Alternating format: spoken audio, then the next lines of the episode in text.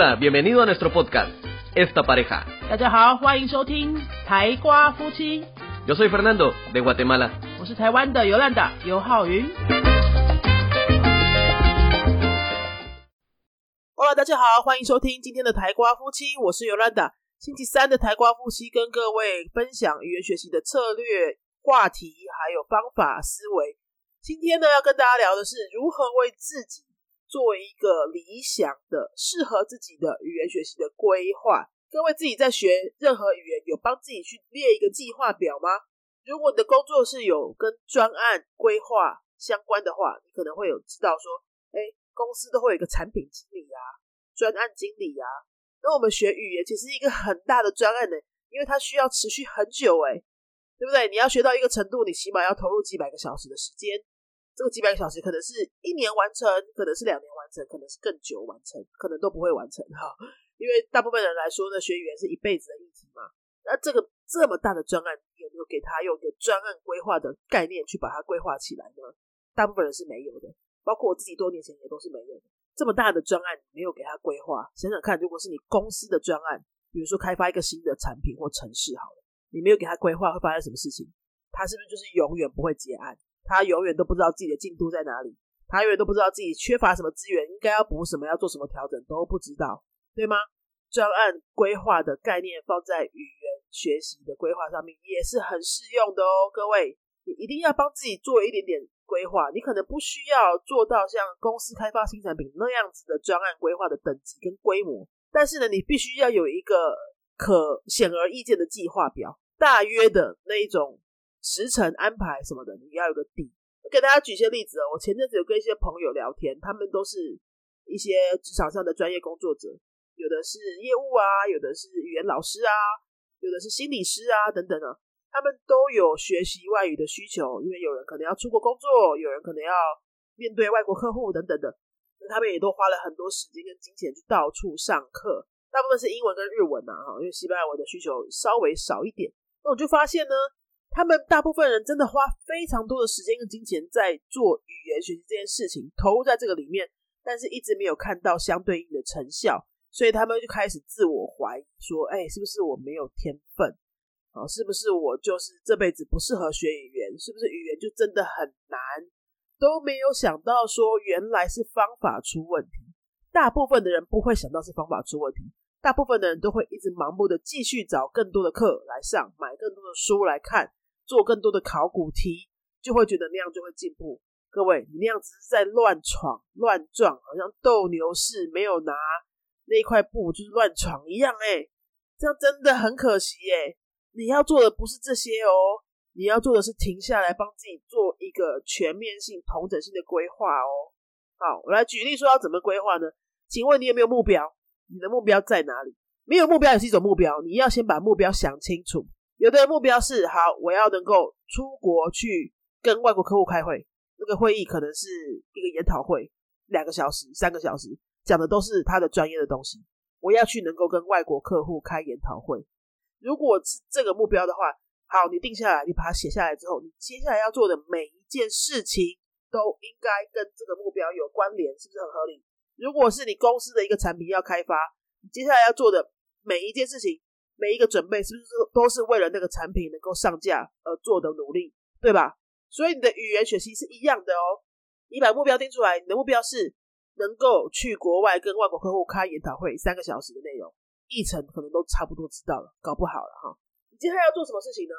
你去拆解一下，说，哎，你要能够做到这样子的目标的话，你到底需要会哪些技能呢？你到底需要会哪些单字量呢？嗯，你要你要能够有怎么样的单字量呢？你要有怎么样的这些外语知识呢？去把它拆解出来啊！好，我先以这个研讨会的这个目标来举例哈。假设你要去参加研讨会的话。你在研讨会当中，你是不是要跟他们互动？是不是要跟一些外国讲者互动，或者其他的听众互动？研讨会之后是不是会有一个茶会啊？你是不是要去见一些重要的人？你这些互动的情形跟过程当中，你需要什么能力？听说读写的哪些能力？我可以直接告诉你，大量的需求就是听跟说，少部分的需求是读，因为你可能要读一些 paper，但是你读不懂，可能也还好，因为你去研讨会的时候，你不会花很多时间在读。你要读在家里读就好了嘛，你可以慢慢查字典嘛。可是你在研讨会的时候，你是不是一定要能够说跟听，你才可以听得懂上面的人在报告什么？还有报告完之后，你可以提问，你可以在休息茶会时间呢跟其他的讲者互动，跟其他参与者互动，互动的内容全部都跟研讨会的主题有关系，对不对？先以能力拆解的话，听跟说是你最重要的部分。再来，我们来说以内容拆解、知识拆解的话，你会需要什么呢？你需要的就是跟你这个研讨会主题相关的所有内容、所有单字、所有句型、所有知识。跟这个无关的都不在你的目标之内，对吧？因为如果你的目标并不是说，哎，我就是一辈子学这个语言，一直学上去之后，看看哪天要用这种开放式的目标，不是嘛？你现在有一个很具体的目标是你要去参加这个研讨会，所以你的知识的目标，好，你知识的范围就要限缩在跟这个研讨会有关系的整个话题里面啊。我随便举例，假设这个研讨会是跟医学有关的，那你要去背什么样的单词？你要去学什么样的文章？教材应该怎么选？就是跟你这一块医学有关的，医学还还是很大哦。可是是医学的什么有关？比如说是骨科的啊，比如说是皮肤科的啊，啊，比如说是保健啊什么的。你要把那个范围缩到你要的那个范围里面去。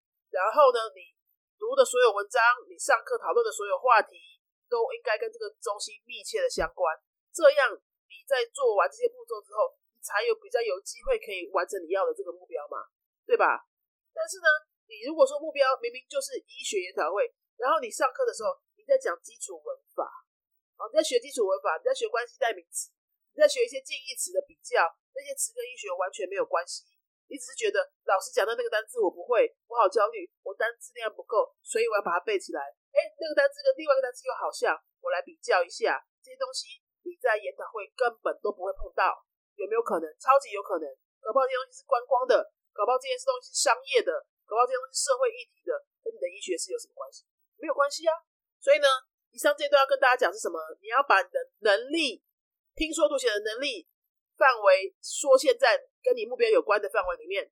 你要去参加研讨会，你根本要的就是听跟说而已。读跟写可以先放在一边。你要去参加研讨会，你另外呢，知识的部分你要限缩在什么范围？限缩在你的那个话题的范围，你会用到的那个话题。你人生经验当中会需要触碰到那些话题、那些范围就好了。如果是医学的，你就看医学的文章，就听医学的 YouTube，就听医学的 Podcast，当做这些教材，当做你准备这些练习上课用的教材。你不要去搞什么观光的，你不要去搞什么呃业务行销技巧的那一些，好像会让你看起来把你整个语言能力提升，但是对你的目标完全没帮助，很有限，很有限，好吗？我另外再举另外一个例子，希望大家可以更。明白一点。假设你今天的目标哈，我们换一个。假设你今天的目标是要能够去面对外国人做一场你的专业的简报演讲，好不好？假设你是要去参加呃产品发表会啊，带着你公司的产品呢，你要去国外做一个一小时的简报演讲。你可能讲的是你的产品，可能讲的是你的工作历程哈，你的个人品牌什么东西的，你反正就是要上台讲一小时的演讲，用另外一个语言来讲。我们为了让大家都好懂，就直接说是英文好了。如果你要做到的是用英文讲一个小时的演讲，这是你的目标，听起来有点难，对不对？你要用英文跟一个外国人聊天都有点痛苦了。你现在是要上台讲一个演讲，哎，有些人是连上台演讲讲中文都会很怕了哈，都已经不太知道要怎么准备了。但是你现在用英文难上加难，所以你这个时候呢，这一段准备的时间你要怎么规划，就显得非常非常的重要，更加的重要。绝对不能像无头苍蝇一样到处去乱上课。就算上一千小时的课，你可能还是不会演讲，有可能哦，因为没有什么英文课教你演讲啊。大部分英文课是带着你看课本啊，练习口语对话啊，做讨论啊，生活分享啊这些东西的。你怎么会练到英文演讲呢？你要练到英文演讲，你就要去做那些英文演讲该做的培训训练。好，那要怎么做呢？你先搞清楚你的演讲的讲题是什么，那个讲题一定有个范围吧，对不对？你可能会有 PPT 吧，对不对？你把 PPT 都准备好，先做中文版也没有关系。接下来呢，你要做什么？你就直接呢，用你现在有的文能力，把这个演讲讲出来，破破烂烂、零零碎碎的都没有关系。你现在有多少就讲多少，你先把它讲出来，你才知道你差多少嘛。哦，你什么都没讲，你一直到处去读一些东西，你都在逃避现实而已啊。你把它讲出来，讲给谁听呢？如果你的目标已经这么具体了，你就直接找一个专业老师来帮你听了啦，找一个母语者来帮你听了啦，你不要再去上课了，你不需要上课了，因为你的目标非常具体的明确，你要先知道说你缺什么，你才知道你要上什么啊。所以你把东西讲出来，找一个母语老师帮你听。非母语的其实也没有关系，他只要能力到，他就是可以帮你听，他可以给你建议，他可以帮你判断说你现在差多少。然后呢，你接下来要补足什么东西呢？就是补那些你讲不出来的部分。通常呢，如果你的需求已经这么具体的话，没有任何一个教材是适合你的，很难很难。因为教材是怎么来的呢？教材就是那些语言教学经验丰富的人，靠靠着他的语言教学的经验，他的基本的知识，他自己学过的一些技能，还有他的生活经验，还有他教过那些学生给他的 feedback，全部综合在一起，然后去编出一本教材。那这个是一个大杂烩的概念，它是一个 general 的东西，通论的东西。它可能第一单元有旅游，第二单元有经济，第三单元有生活家庭，它有各种各样的面向。它还可以让比较多的学生愿意买来去做学习，但是它一定很难符合你刚刚我说的这个例子的这种要去国外用英文演讲简报的这种需求啊，没有一本教材是整本能够符合你这种需求的，很难。不过我觉得这个没有关系，因为好处是什么？你的需求已经非常非常的具体又明显了，不需要靠一本教材，你要做的教材就是最好教材就是你自己的东西，自己先把它做出来之后，找人来帮你听，找人来帮你改之后呢？你看看差距在哪里？那这个母语老师或是专业老师，非母语也没关系，他一定知道他帮你补足什么，他就帮你一段一段的补起来。他可能提供你文文章相关的文章，让你可以补充这方面的知识，用英文来学这方面的知识啊。那可以可可能帮你训练一些你讲的不顺的那些段落，重新再讲，再整理你的句子，把你的句子变成比较专业、比较漂亮的句子。这些东西就是老师可以帮你的。那你不知道你要去学什么，你才可以把你的句子变专业、变漂亮、变得可以搬得上台面。你不知道，因为你的能力现在不到那里。你这个东西就是要靠老师帮你。很重要、很重要的事就是你要知道，你要让老师知道他到底要帮你什么。你一定要把你的具体的需求表达清楚。最好的方式就是你直接把你现在有什么东西，就直接用英文讲给他听。你要做的演讲现在准备到什么样的阶段了？讲给他听，你不要用描述的，你要直接把演讲讲给他听，就把他当听众，对着他讲就对了。好，那样子的方法就会让这个老师非常非常的很快的可以 get 到哦，这个学生到底需要什么？为什么我会想要跟大家分享这样的话题呢？就是我们云飞这边常常也会有学生哈，他们来找我们上课的时候，他们已经是不错的程度，已经是中级的程度，有中文的啊，也有西班牙文的学生。学中文的外国外国学生，或是学西班牙文的台湾学生都有，他们程度已经是中级左右，是可以沟通的。那接下来他们有进阶的一步的需求，就是我刚刚说的那种，去国外开会啊，去国外见客户啊这样的需求的时候，我们都很想要具体的赶快知道说，你到底是需要什么？你现在手上到底有什么？你现在有的能力是什么？我这些东西我要赶快把这些资讯取得完整，我才知道要接下来怎么帮你规划啊。大部分的人都会把老师当神哈，就是我会说，哎，我现在学到 B one，那我现在要准备出国做产品介绍，可以帮我上课吗？哎，就这样，我怎么知道你要介绍什么产品？我怎么知道你的专业领域是什么？我怎么知道出国要对哪一群人？啊，我怎么知道你在介绍产品的时候，你到底是想要什么目标，想要什么需求？这些东西不知道的时候，老师不是神哎，老师他就没有办法透过这么简单的资讯就帮你规划出你想要的课。那这个东西如果直接上课上下去的话，会有什么结果呢？就是，哎，学生觉得没用呢，学生觉得这个不是我要的呢，老师为什么都不知道呢？老师是不是不够专业呢？老师教的怎么会教这个东西？跟我没有什么关系呢？这个不是老师的问题吧？老师是语言专业，老师不是各种领域的专业，老师懂的是语言跟教学，老师不是懂财经，不是懂医学，不是懂业务行销这些专业的人哦，老师不是全才哦，那些全才如果来当老师的话，也太浪费了吧？如果他什么都懂的话，他就不会来当语言老师了吧？对吧？好，那不要把老师当成神，说哎讲讲他就知道，他就可以帮你规划。不是的，你要把你的需求好好的讲清楚。特别特别是这种你有一个很具体的需求，而且很关键，对你的工作影响很大的这种需求，更要花多一点时间去把它描述清楚。你讲的越清楚，资讯提供的越完整，越有机会得到你想要的课。那么其实最好的方法呢，最直观的方法就是你现在手上。有什么你就直接把老师当成你的未来沟通对象讲给他听。你未来是要去面对客户，你就把老师当客户讲给他听。你未来是要去面对呃面试官，那你就把老师当成面试官讲给他听。你不要用描述的，你不要不好意思说啊，我还没准备好，我不好意思讲，我现在没东西。不要，你现在有多好就讲多少。你现在有百分之十，你就也好也好，你就讲百分之十。那老师就会很快的抓住说，他们以他们的教学经验呢，还有专业去判断说，我现在可以给你什么，你现在可以吃进去什么。如果这个老师听完你的东西，他还是没有办法判断的话，那有可能你可能需要找另外一个老师，因为不是每个老师都有这样的功力，的确也是这样子。所以如果说你的需求已经这么具体的话，我刚刚举了两个例子哦，一个是出国参加研讨会，第二个是出国去呃对外国人做演讲或简报，对不对？这些例子让你去思考一下，说，你现在是不是也有这样子的一个具体需求？那你有没有帮自己去规划一个？专案经理的角度去帮自己规划这整个学习专案呢。接下来呢，我们来谈一下，如果你没有什么具体需求怎么办呢？搞不好有些人就是说，哎，我就没有要拿这个语言来干嘛？我就是来学着玩的啊！我只是让我下班有一件事情做啊！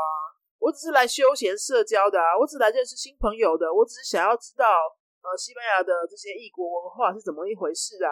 学的好不好，我没有很在意。这个也是一种目标哦，这也是一种目标，什么意思？没有目标也是一种目标啊。我的目标就是我每个礼拜下班花一个半小时到补习班、到云飞这样子的地方，去跟一些也喜欢这个东西的人来互动，度过一个哎还蛮充实的一个半小时的下班社交、休闲跟学习的时光，放松，远离我的工作啊，来疗愈一下自己。你让自己觉得有充电的感觉，这就是你的目标。好，我们想清楚了，这是你的目标的话，我觉得也非常好。那你就不要搞了半年、一年之后，又在那边庸人自扰的说：“哎，我好像进步很慢呢，我好像还没办法听懂什么东西耶。”请问一下，你进步快，难道是你的目标吗？又不是，对吧？你本来就没有带着那个目标来，你所有在做的事情就会就不会照这个地方走啊。你原本就是想要来轻松放松学习一些东西，然后呃认识新文化、开眼界这种目标来的人，你每个礼拜来的时候，是不是带着这样的心情来的？结果当然就会按照你原本的预期，就这个样子啊。你每礼拜都很开心啊，啊，你都觉得你有学到一点点东西啊，但是你没有一个很明显的那种长足的在语言上的进步，你可能稍微有进步，但不够说像是那种一直全力在拼的人这么明显。他不是也是应该的吗？因为你得到了你想要的那种享受感啊，你不能享受感也要，分数上的进步也要，什么都要，对吧？因为你本来的努力又没有花在那个地方。那今天就是跟大家整理一下，说目标设定的重要性。然后目标设定之后呢，你要怎么样去规划它？你按照你的目标去规划它，也一样的重要，非常非常的重要。你这些东西都全部想清楚之后，你每一步都会走得很踏实。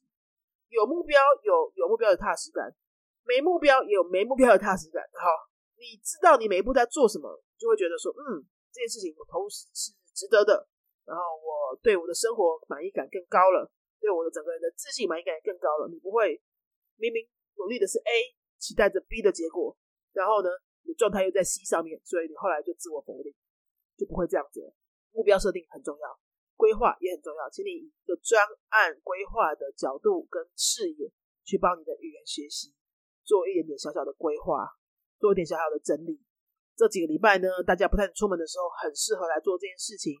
回顾一下你最近这几个月投入你的西班牙文或是其他的语言，到底都在做些什么事情？那有什么地方需要调整的？可以让整个学习呢，让你可以帮助你对你的人生满足感更加的提高，对你整个人的自信满足感更加的提高。这才是学习语言比起你背单词、背文法。考检定考更有意义的东西。今天就跟大家分享到这边，最后一点点工商时间。我的第三堂西语课阿豆斯的这个教材已经出版了哦，在博客来、金石堂、成品这些官网都可以订得到。呃，如果已经如果播这一集的时候已经是解封的状态下，大家也可以去书店买。这个是一个阿豆斯 A two 的程度的教材，里面的十一课的对话呢，都是我个人。二十多岁游学的时候的故事的改编版，大概有百分之五十到六十都很接近我的人生故事。它是一个连载小说的概念，里面呢透过故事的方式让大家学习到该学的阿豆斯的文法跟单字，推荐给大家。也推荐给一些呃在高中、大学教书的教西班牙文的语言老师。如果你下学期的教材还没有决定的话，想要试试看新的教材的话，我的第一堂、第二堂、第三堂西语课，它是一个系列上去，从零到阿 dos 都已经出版了，大家参考看看。好，如果你想要学西班牙文，或是德文，或是外国朋友想要学中文，欢迎联络云飞粉丝页的小编，或是云飞的官网，都有很多的资讯跟课程可以为大家服务。那我们就下期再见喽，Adios。Si te ha gustado nuestro podcast, regálanos 5 estrellas y un comentario. 如果你喜欢我们的节目的话呢，请到评论的地方给我们一个五颗星的评论，或是留言给我们。Recuerda que puedes seguirnos en nuestras redes sociales, Facebook y YouTube. 也提醒大家可以到脸书搜寻我们的云飞粉丝页，或是到 YouTube 搜寻我们的云飞语言的教学频道，有很多西班牙语的教学影片哦。 Nosotros somos la Escuela de Idiomas Yunfei y este canal es Esta Pareja. 我们是新竹的多国语言教室云飞台瓜夫妻。Adios 拜拜。